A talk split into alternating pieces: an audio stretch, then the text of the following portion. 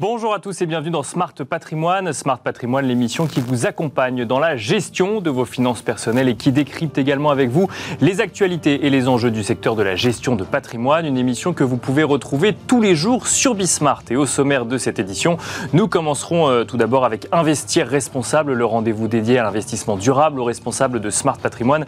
Et en l'occurrence, nous reviendrons sur la taxonomie européenne, cet outil pour permettre ensuite de décider des investissements que l'on peut réaliser dans une stratégie d'investissement responsable. Cet outil est-il toujours fiable? Cet outil va-t-il rester fiable alors que quatre nouveaux volets ont été soumis à consultation pour cette taxonomie verte européenne et que euh, se pose également la question de l'entrée de l'aviation dans la taxonomie européenne? C'est une question que nous aborderons dans un instant avec Kim Nguyen, le président de Kermit. Nous enchaînerons ensuite avec Enjeu patrimoine, un enjeu patrimoine consacré lui à l'investissement en SCPI. L'investissement en SCPI doit-il inquiéter face au contexte du marché immobilier euh, actuel, en lien notamment avec des coûts de financement euh, plus élevés? On a pu euh, constater et même commenter dans Smart Patrimoine il y a quelques jours les difficultés du marché immobilier de bureaux, mais aussi du marché immobilier résidentiel. Nous en parlerons donc dans un instant de l'investissement en SCPI avec Jérémy Chor, directeur commercial de Primaliance, mais aussi avec Antoine Depigny, directeur du développement de Primonial Ray. On se retrouve tout de suite sur le plateau de Smart Patrimoine.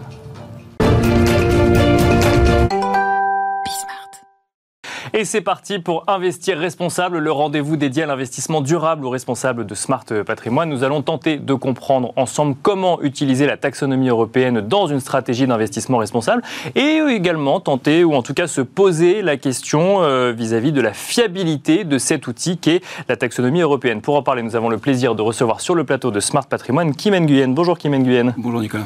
Bienvenue sur le plateau de Smart Patrimoine. Vous êtes président de Kermit. Si je pose la question de la fiabilité de la taxonomie européenne, c'est parce que euh, depuis une semaine, depuis le 3 mai dernier, s'est terminée la consultation sur les quatre volets suivants de la taxonomie européenne. On rappelle que la taxonomie verte européenne, c'est six volets, deux qui avaient déjà été votés, quatre qui étaient toujours en attente, qui ont été soumis à consultation.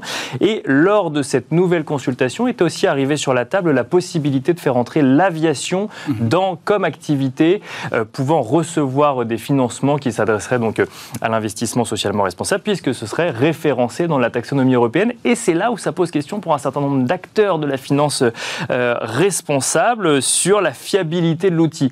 Avant de commenter cela, on va peut-être redéfinir ce à quoi sert la taxonomie européenne pour que tous ceux qui nous écoutent comprennent bien.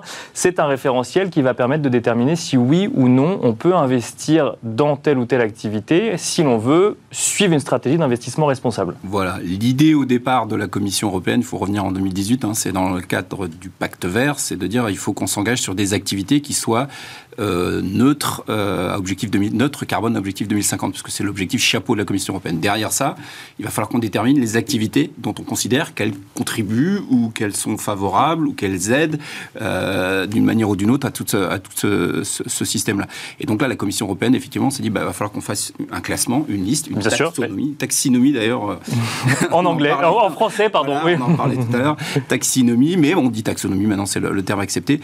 donc une liste d'activités qui couvre couvre les, un certain nombre de secteurs d'activité de, l'économie, sept en fait en gros, et on va couvrir tous ces secteurs et on va dire euh, les activités qui sont éligibles à la taxonomie. L'idée étant que, euh, étant euh, fléchées comme ou labellisées comme des, des, activités vertes, elles vont pouvoir recevoir plus facilement des flux d'investissement.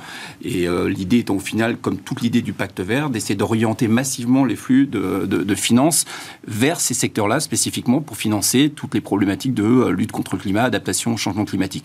Et Une taxonomie qui, euh, qui venait euh, répondre à un problème qui était qu'il y avait autant de stratégies d'investissement responsable que d'acteurs en matière d'investissement responsable. Là, on crée un référentiel commun.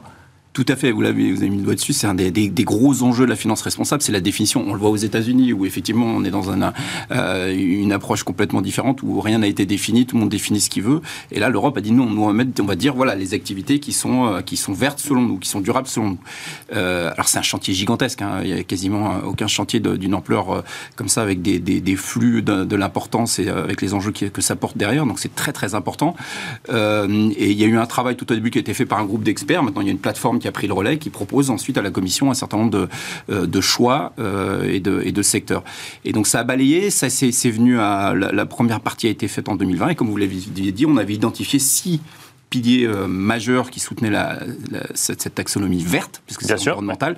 Donc il y avait l'adaptation au changement climatique, le changement climatique, la lutte, la préservation des environnements de l'eau et des environnements marins, la restauration de la biodiversité, l'économie circulaire, voilà, et la lutte contre la pollution. Donc ça, c'est tous les secteurs qui ont été identifiés. Et donc, pour l'instant, on n'avait eu que les deux premiers qui étaient les plus urgents hein, sur le climat, clairement, l'adaptation au climat et le changement climatique. Et qui avait déjà euh, créé un certain nombre de discussions autour de l'entrée ou non du nucléaire sur le, dans la taxonomie européenne. Euh, la, liste des, euh, des, premiers secteurs était sortie en 2021 et effectivement, il n'y avait pas le nucléaire et le gaz, donc ce qui avait posé problème. Il ne faut pas oublier qu'on est 27 pays autour de la table avec tous des enjeux très très différents.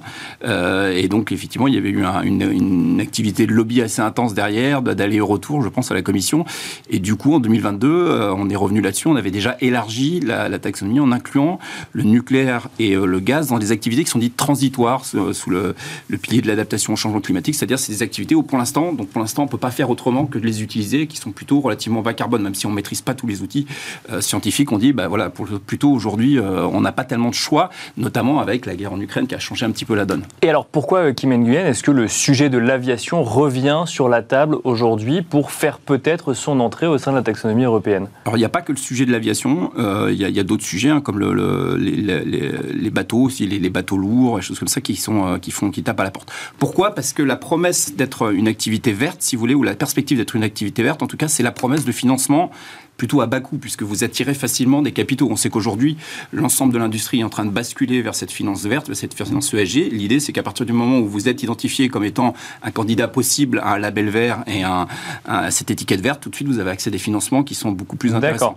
Et donc, ce qui met en avant ces, ces, secteurs, notamment l'aviation, de dire oui, mais nous, il faut qu'on fasse notre transition, notamment vers les fameux euh, moteurs euh, hyper efficaces, euh, avec les nouveaux fuels qu'on va avoir demain. Bien sûr, avec des biocarburants, peut-être je sais pas, il va falloir. Et tout ça, ça se finance. Et pour financer, ben, on va avoir besoin d'argent. Donc il faut que vous nous identifiez comme une activité verte. Donc ce que, ce que dit le secteur de l'aviation, c'est ne nous mettez pas de côté euh, vis-à-vis des financements. Au contraire, aidez-nous à financer notre transition. Ça, c'est ça, c'est le côté euh, de ces industries-là qui ont fait lobby pour être inclus, comme les bateaux, comme le, comme l'aviation. Et à l'inverse, vous avez euh, des gens qui défendent la position d'une taxonomie positive et exclusive et ambitieuse. À partir du moment où on élargit trop les bornes, si vous voulez, il valait mieux partir dans l'autre sens, c'est-à-dire plutôt on exclut plutôt euh, telle ou telle activité plutôt, que dire, plutôt que de dire voilà ça c'est des activités vertes et on met tout dedans. Ah, avec le risque de euh, dire euh, on, crée un référentiel de financement vert entre guillemets, mais finalement si on finance tout le monde, qu'est-ce que ça change par rapport à une finance non verte? Exactement, c'est exactement là où on en est aujourd'hui. D'où les, cris en disant attention, il y, a des débats techniques de toute façon à avoir, hein, puisqu'on peut on peut pas rentrer dans le débat sur les avions, mais il y a des normes techniques pour être pour être accepté comme une activité verte. Euh, et aujourd'hui, les normes sont relativement basses pour l'aviation, on trouve. Donc déjà, il y a tout un débat là-dessus. Mais la vraie question, c'est la question de cet outil qu'on a mis en place, qui dit voilà, euh, nous, on identifie les activités vertes et dedans, finalement, on met tout. Donc quel est l'intérêt à ce moment-là? Quelle est l'ambition? Quel est l'intérêt? Donc je crois que c'est la, question des détracteurs par rapport à cette entrée d'activités comme comme l'aviation, qui disent oui, mais attention, on est en train de perdre le fil déjà avec le nucléaire et le gaz. On l'avait un petit peu perdu. Là, complètement, on est en train de décrédibiliser un outil qui aurait pu être un outil fort, et c'est un petit peu dommage. Il faut voir que ça nous concerne tous. Pourquoi? Parce que euh, ça a l'air large, hein, ça a l'air théorique tout ça, mais à la fin, à la fin du fin, ça arrive chez nous, investisseurs particuliers, puisque depuis le début de l'année, il faut se rappeler que nos banques, nos conseillers de gestion de patrimoine doivent nous demander euh, le pourcentage de taxonomie, d'activité taxonomie qu'on veut dans nos portefeuilles. Bien sûr. Donc c'est une question qui est concrète, qu'on doit nous poser et à laquelle on doit répondre. Et alors là, on a d'autres problèmes. C'est pour vous dire l'ampleur du chantier, c'est que déjà, il faut que nous, on comprenne ce que c'est, ce n'est pas toujours évident. Alors que ça n'est pas finalisé. non. Puisqu'on rappelle qu'il n'y a que finalement deux, volets sur six qui ont été votés. Et d'ailleurs, on est en train de potentiellement revoir ces deux premiers volets. C'est le sujet de l'aviation concerne ces deux premiers volets. Et en plus, deuxième volet, c'est qu'on n'a pas les données. Parce qu'il va falloir que les entreprises nous fournissent ces données, puisque au bout du bout, vous avez des entreprises qui vont dire, ben, nous, on est alignés de temps en temps. Il faut qu'elles soient fournies par les entreprises, il faut qu'elles soient contrôlées, il faut qu'elles soient publiées. Donc là encore, un vaste chantier qui n'est pas terminé, qui a pris du retard, qui vient après d'autres chantiers de la finance. Donc du coup, on arrive un peu en ordre dispersé, puisque euh, les sociétés de gestion avaient déjà euh, pour obligation de reporter sur la taxonomie, mais ils avaient pas les données qui seront publiées que l'année d'après. Donc pour tout ça a été fait un peu dans le désordre, euh, mais on y arrive. C'est un chantier d'une ampleur honnêtement assez gigantesque et qui est loin d'être terminé. Et on peut ensuite évoquer aussi un autre chantier qui, devait venir s'ajouter, qui aurait déjà dû commencer, qui est la, qui est la taxonomie sociale. Bien sûr, oui, que sur du vert, mais quid On rappelle que ESG, c'est euh, environnement social et gouvernance, que la taxonomie était censée y correspondre, et là qu'on n'est que sur la taxonomie verte pour le Voilà, le social devait intervenir. Alors la gouvernance intervient à un autre niveau hein, dans, l'alignement des activités, puisqu'on doit regarder que les entreprises respectent les droits de l'homme, etc. Donc ça, ça fait partie des choses. Mais le social, on pourrait avoir une taxonomie taxonomie entière là-dessus. Malheureusement, là, autant sur le, la partie verte, on avait un début de, on avait déjà des, débuts de classification. Les 27 pays avaient une idée en arrivant à la table de ce qu'on voulait faire. Autant sur le social, je crois qu'on est, encore très loin en arrière, puisque les 27 pays européens avec des normes sociales et des enjeux sociaux très différents, je crois qu'on n'y est pas encore. Mais c'est pour vous dire l'ampleur du sujet. Et il faut voir qu'en Europe, on n'a pas fini, mais en Europe, on est très en avance, parce que quand vous regardez ce qui se passe dans d'autres pays comme les États-Unis, euh, on est effectivement euh, très en avance sur le sujet, et, ça reste un, c'est un chantier gigantesque.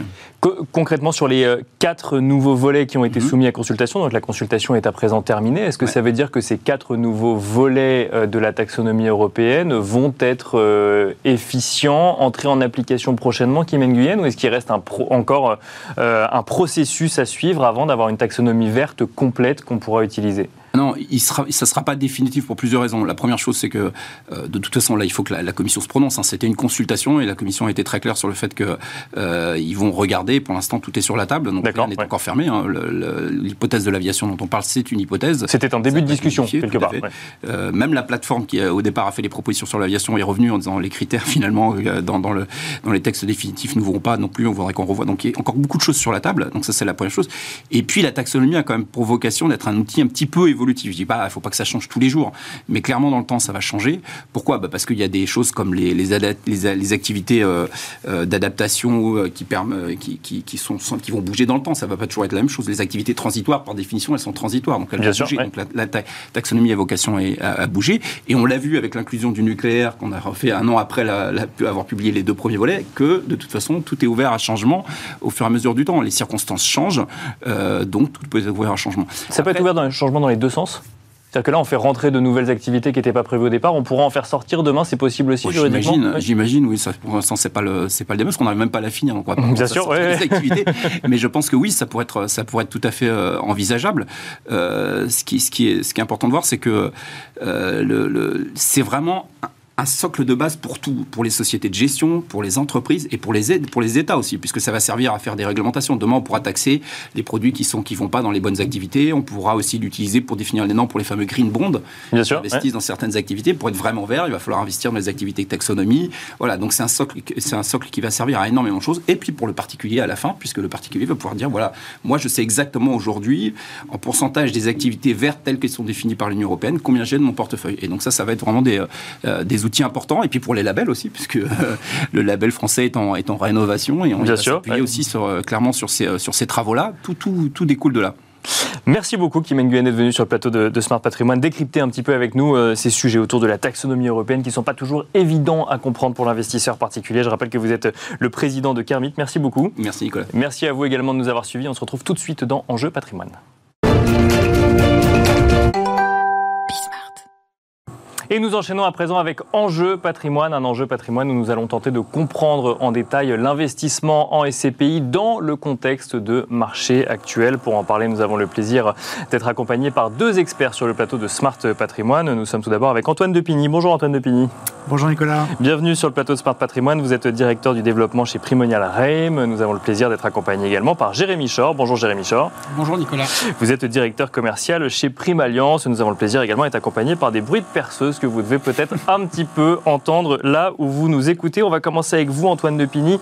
Tout le sujet de cette émission, c'est d'essayer de comprendre l'investissement en SCPI d'un côté, SCPI qui sont investis en immobilier, face au contexte du marché de l'immobilier qui, lui, commence à montrer certains signes de tension, voire même certains signes d'inquiétude selon certains experts. On va commencer par l'investissement en SCPI. Si on regarde l'année 2022 et début 2023, pour l'instant, tout va bien en matière de collecte ou de distribution.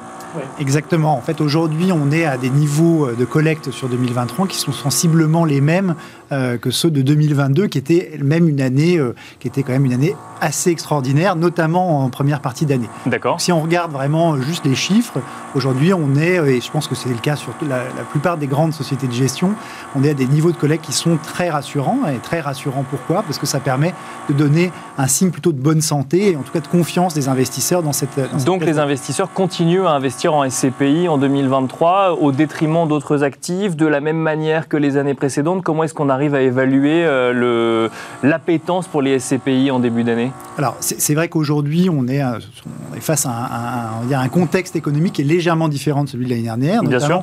On a la concurrence d'un certain nombre d'autres produits, hein, les produits taux, des produits garantis, même le livret A, pourquoi pas, qui font qu'on a une, voilà, une, compétition, une concurrence un petit peu exacerbée.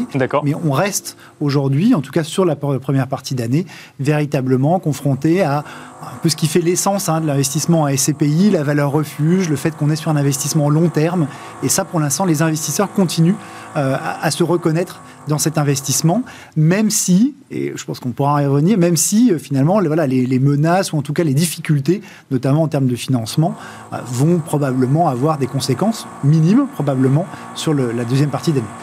Jérémy Chor, vous faites le, même constat en matière d'investissement, d'appétence pour les SCPI en ce début d'année 2023 oui, euh, on se rend compte effectivement que la demande de la part des épargnants reste très soutenue. Euh, comme le disait Antoine, on a aujourd'hui de la concurrence de la part d'autres classes d'actifs, hein, euh, puisque aujourd'hui on peut avoir des fonds euro boostés qui vont rapporter 4%, le livret A qui est passé à 3%.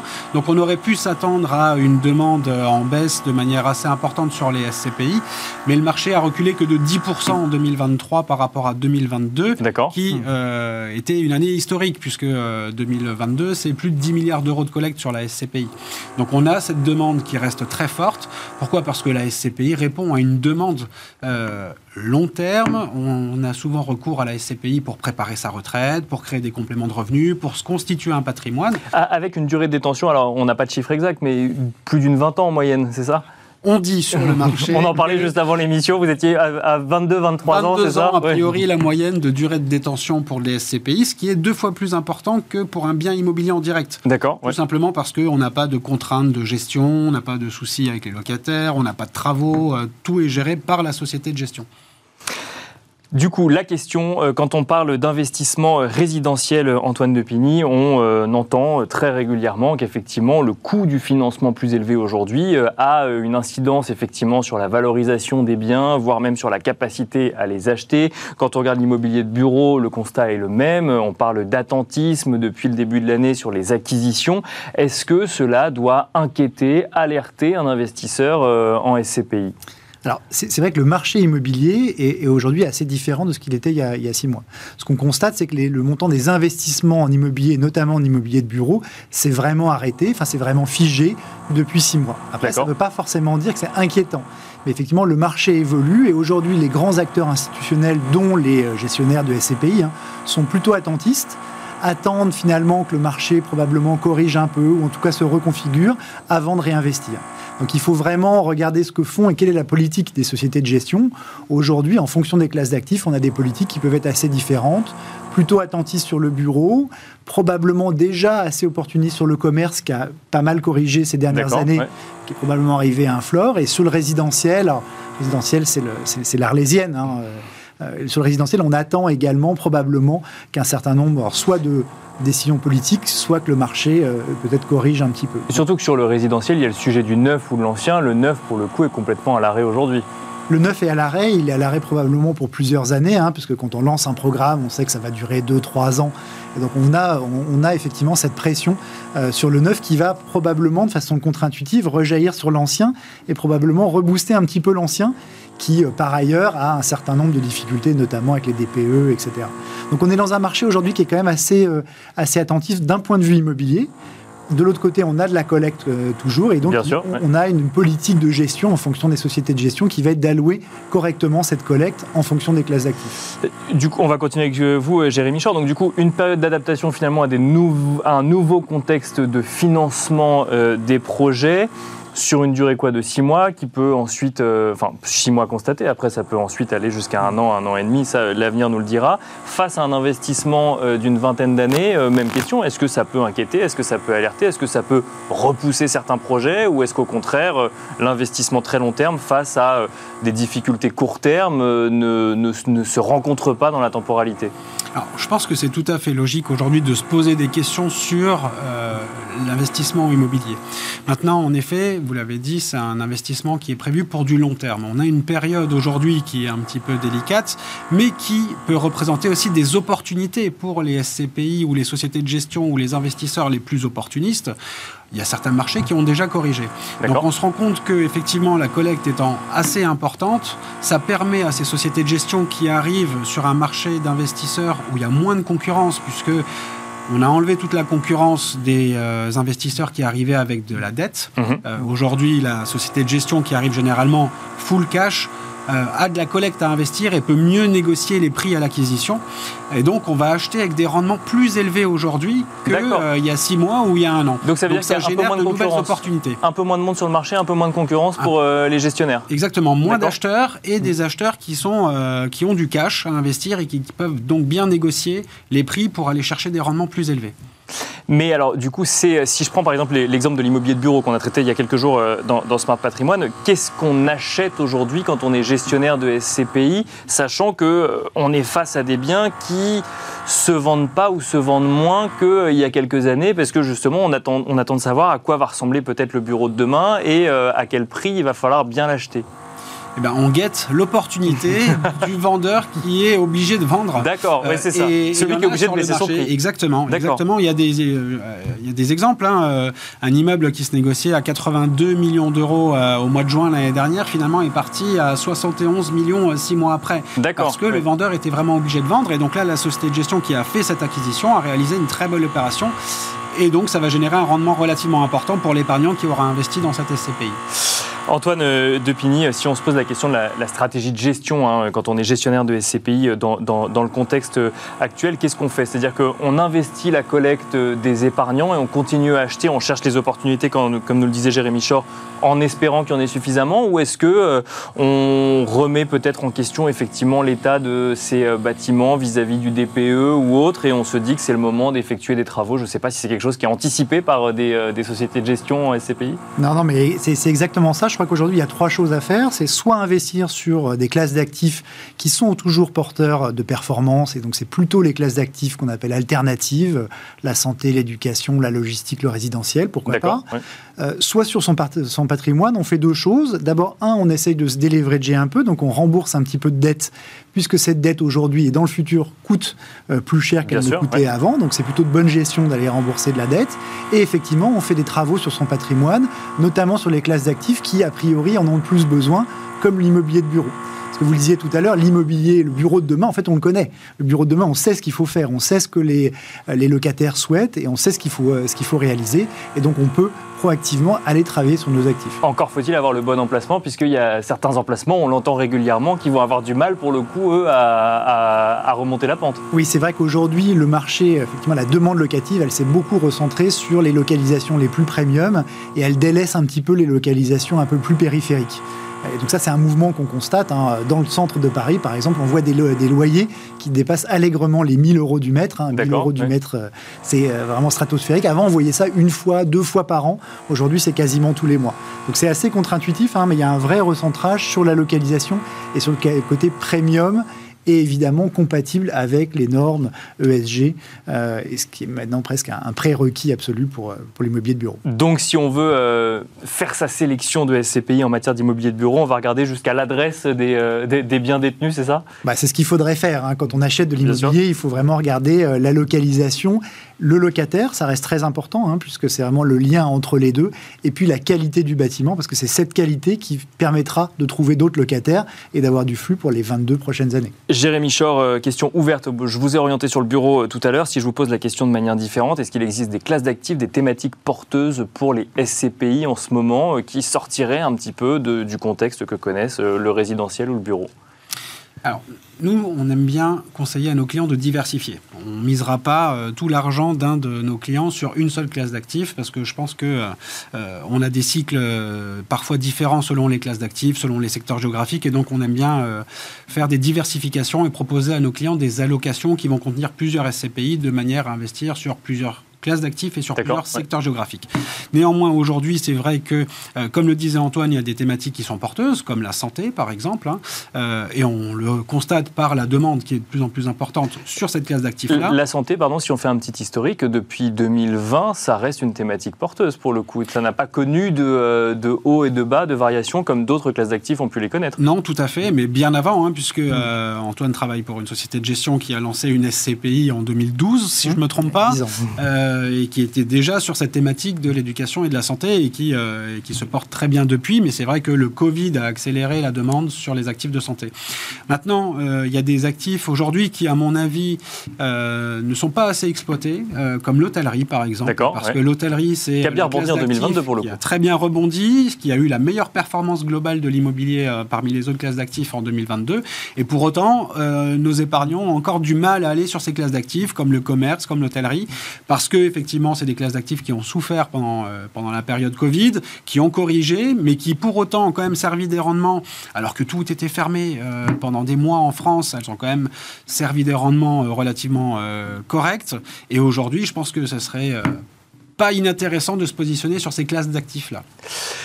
Un autre sujet euh, d'alerte ou d'inquiétude, ou en tout cas de, questionnement sur l'investissement SCPI face au marché immobilier, même si on a compris que effectivement l'investissement SCPI est une chose, le marché immobilier en est une autre.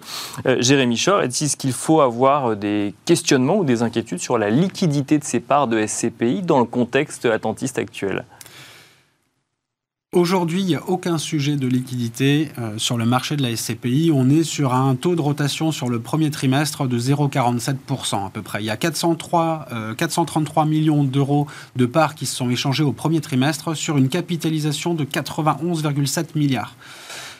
Il y a de manière euh, historique sur le marché de la SCPI, puisque ça existe depuis euh, le milieu des années 60, donc depuis plus de, plus de 50 ans, presque 60 ans, 60 ans d'ailleurs. Euh, donc forcément, il y a de la rotation parce qu'il y a des successions, il y a des épargnants qui ont acheté il y a des dizaines d'années, qui sont décédés et dont les héritiers ne savent pas quoi faire de ces parts, donc ils vont les revendre. Donc les sociétés de gestion n'ont pas aujourd'hui d'augmentation de la demande de retrait due au contexte ou à la situation économique, mais c'est plutôt des choses naturelles. Euh, on va dire l'évolution du parcours de vie euh, de, l'épargnant, euh, on est sur un taux de rotation qui est identique à celui de l'année dernière, identique à celui de l'année d'avant. C'est vraiment très très stable. il y a peut-être une ou deux SCPI qui ont souffert pendant la période Covid parce qu'elles ont eu à tort, à mon avis, beaucoup de demandes de retrait mouvement de panique peut-être, et donc les épargnants se sont dit, oulala, le commerce ou l'hôtellerie, il faut que je sorte absolument, mais euh, Aujourd'hui, il n'y a, pas de, a pas de crainte à avoir sur la liquidité. Euh, on arrive très bien à sortir de ces SCPI. Dans la plupart du cas, des cas, pardon, il y a une ou deux exceptions sur le marché. Antoine Depigny, euh, rapidement sur la liquidité également Oui, en fait, le, juge de paix, c'est la collecte. Hein. donc, dans les SCPI à capital variable, tant qu'on a de la collecte, on a de la liquidité. donc aujourd'hui, on voit qu'on a toujours de la collecte sur les SCPI. Donc tant qu'on a cette collecte, on n'aura pas, de, pas de sujet de liquidité. Et on ne pressent pas, en tout cas, de sujet majeur, si ce n'est euh, bah, le fait d'en parler finirait par faire arriver les choses. Mais en tout cas, il n'y a pas de de, fondamentaux économiques majeurs. Oui, effectivement, les prix de l'immobilier au sens large baissent, mais on l'a vu, il y a des exceptions, il y a des, sous-cas particuliers qui font que finalement le, prix des parts de SCPI aujourd'hui est stable. Hein, et donc c'est quand même effectivement une sorte de havre de paix euh, sur, sur, sur cette, cette partie immobilière. Et donc ça soutient évidemment euh, la collecte des SCPI. Donc aujourd'hui, effectivement, pas de sujet. Et même si on a certaines SCPI avec des sujets, il y a un certain nombre de mécanismes qui permettent quand même euh, de récupérer de la liquidité. Merci beaucoup, messieurs, d'être venus sur le plateau de Smart Patrimoine. Merci euh, Antoine Depigny, directeur du développement chez Primonial REM. Merci Jérémy Shore, directeur commercial de Prime Alliance. Merci à vous également de nous avoir suivis. Toutes nos excuses pour les bruits de travaux si vous les avez entendus. Et à très vite sur Bismart.